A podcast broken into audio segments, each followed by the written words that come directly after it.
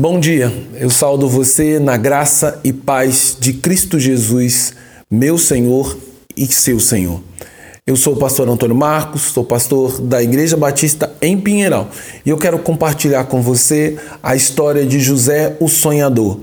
E eu quero nessa manhã que por meio da palavra de Deus você possa entender que Deus tem sonhos para a sua vida e que você possa entender como você pode viver esses sonhos. Para isso, então, eu quero ler o texto que se encontra em Gênesis, capítulo 41, versos 1, 8, versos 9, 12 e 14, que diz: E aconteceu que ao final de dois anos inteiro, Faraó sonhou, e eis que estava em pé junto ao rio. E aconteceu que pela manhã o seu espírito perturbou-se e enviou e chamou todos os adivinhadores do Egito e todos os sábios, e Faraó contou-lhes os seus sonhos, mas ninguém havia que lhe os interpretasse. Então falou, ao, falou o copeiro Mor a Faraó, dizendo: Das minhas ofensas me lembro hoje.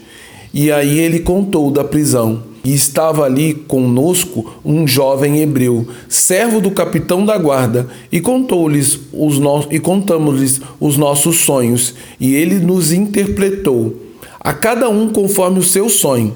Então Faraó chamou José e o fizeram sair logo do cárcere, e, o... e barbeou-se e mudou as suas roupas e apresentou-se ao Faraó.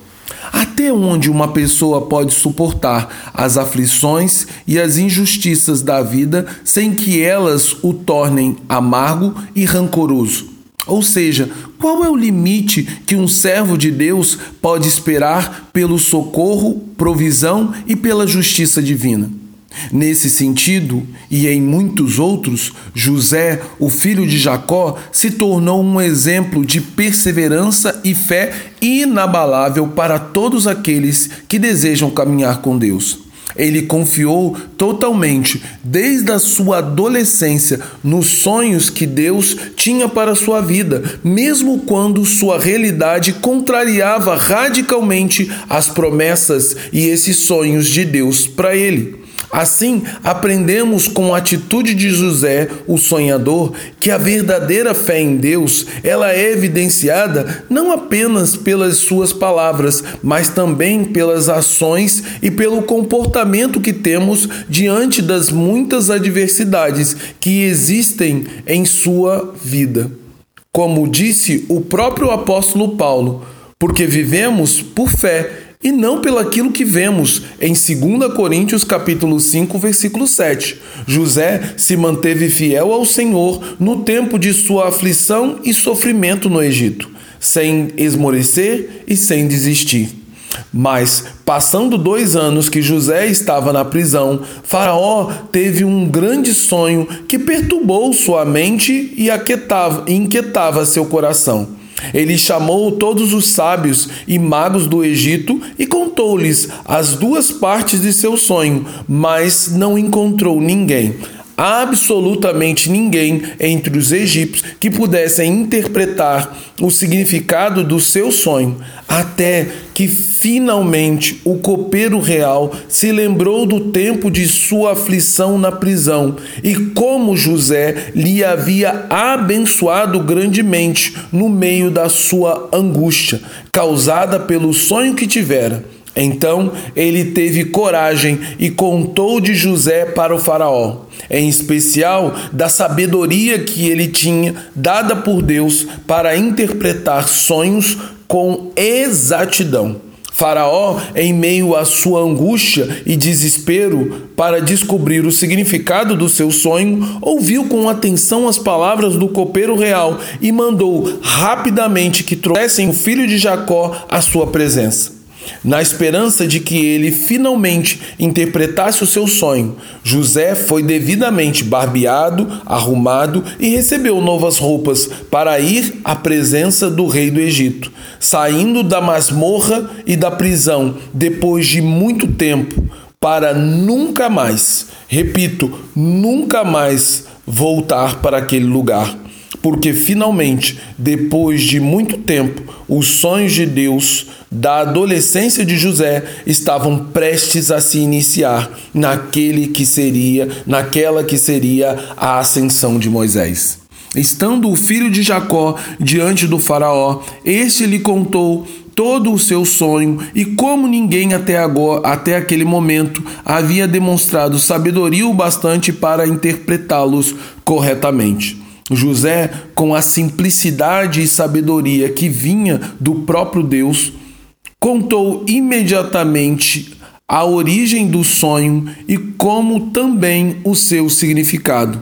O sonho vinha do próprio Deus. Logo, tudo o que Faraó havia visto certamente iria acontecer. Depois, José disse o significado: que o Egito teria sete anos de grande fartura, abundância, que seriam sucedido de sete anos de miséria e escassez de alimento.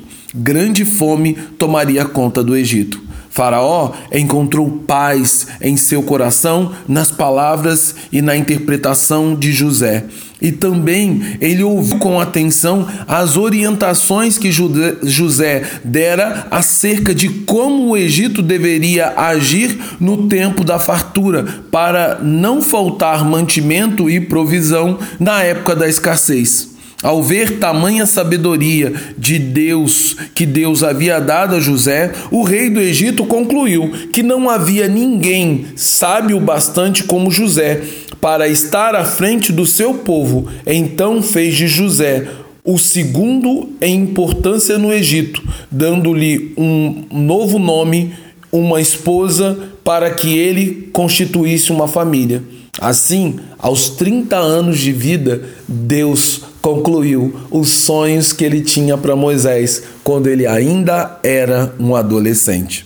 Tudo isso aconteceu na vida de José porque, quando ele era ainda esse adolescente, na casa dos seus pais, ele resolveu em seu coração crer nos planos grandiosos de Deus que o Senhor sonhou para ele. E ele não teve vergonha, mas ele contou diante de toda a sua família, enfrentando com isto o ódio e a inveja de seus irmãos maldosos, que primeiramente tentaram contra a sua própria vida, lançando ele numa cisterna vazia.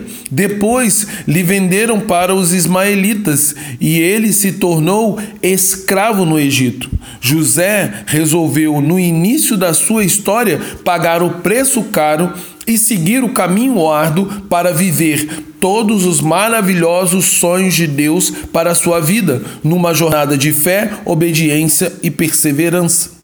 E você, diante da história maravilhosa de José, está disposto a pagar o preço caro e seguir o caminho árduo para viver todos os planos e sonhos de Deus para a sua vida? Saiba, no entanto, desde já que esses planos de Deus envolvem fé em Jesus Cristo como Senhor e Salvador de sua vida. E também envolve arrependimento de seus pecados, para que, enfim, nós sejamos filhos adotivos de Deus e herdeiros do reino dos céus, onde viveremos por toda a eternidade, numa maravilhosa história que jamais terá fim. Para alcançarmos tamanhas bênçãos da parte do Senhor, devemos ser fiéis e leais como José, para ouvir as maravilhosas palavras ditas pelo próprio Senhor Jesus. Muito bom, servo bom e fiel. Você foi fiel no pouco, e eu o porei sobre o muito. Venha e participe da alegria de seu Senhor, diz Mateus 25, 23.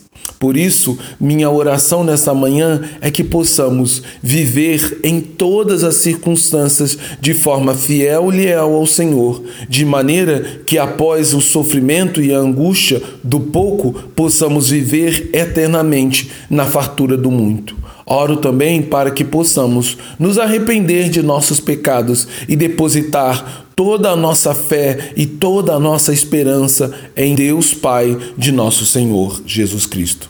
Agora que o amor de Deus Pai, que a graça sublime e redentora do Deus Filho Jesus Cristo e que o consolo, o poder e principalmente a sabedoria do Espírito Santo seja sobre nós, de maneira que possamos caminhar pelo caminho e seguir os mandamentos de Deus, a fim de que no tempo do Senhor possamos viver todos os sonhos e planos que ele sonhou para nós.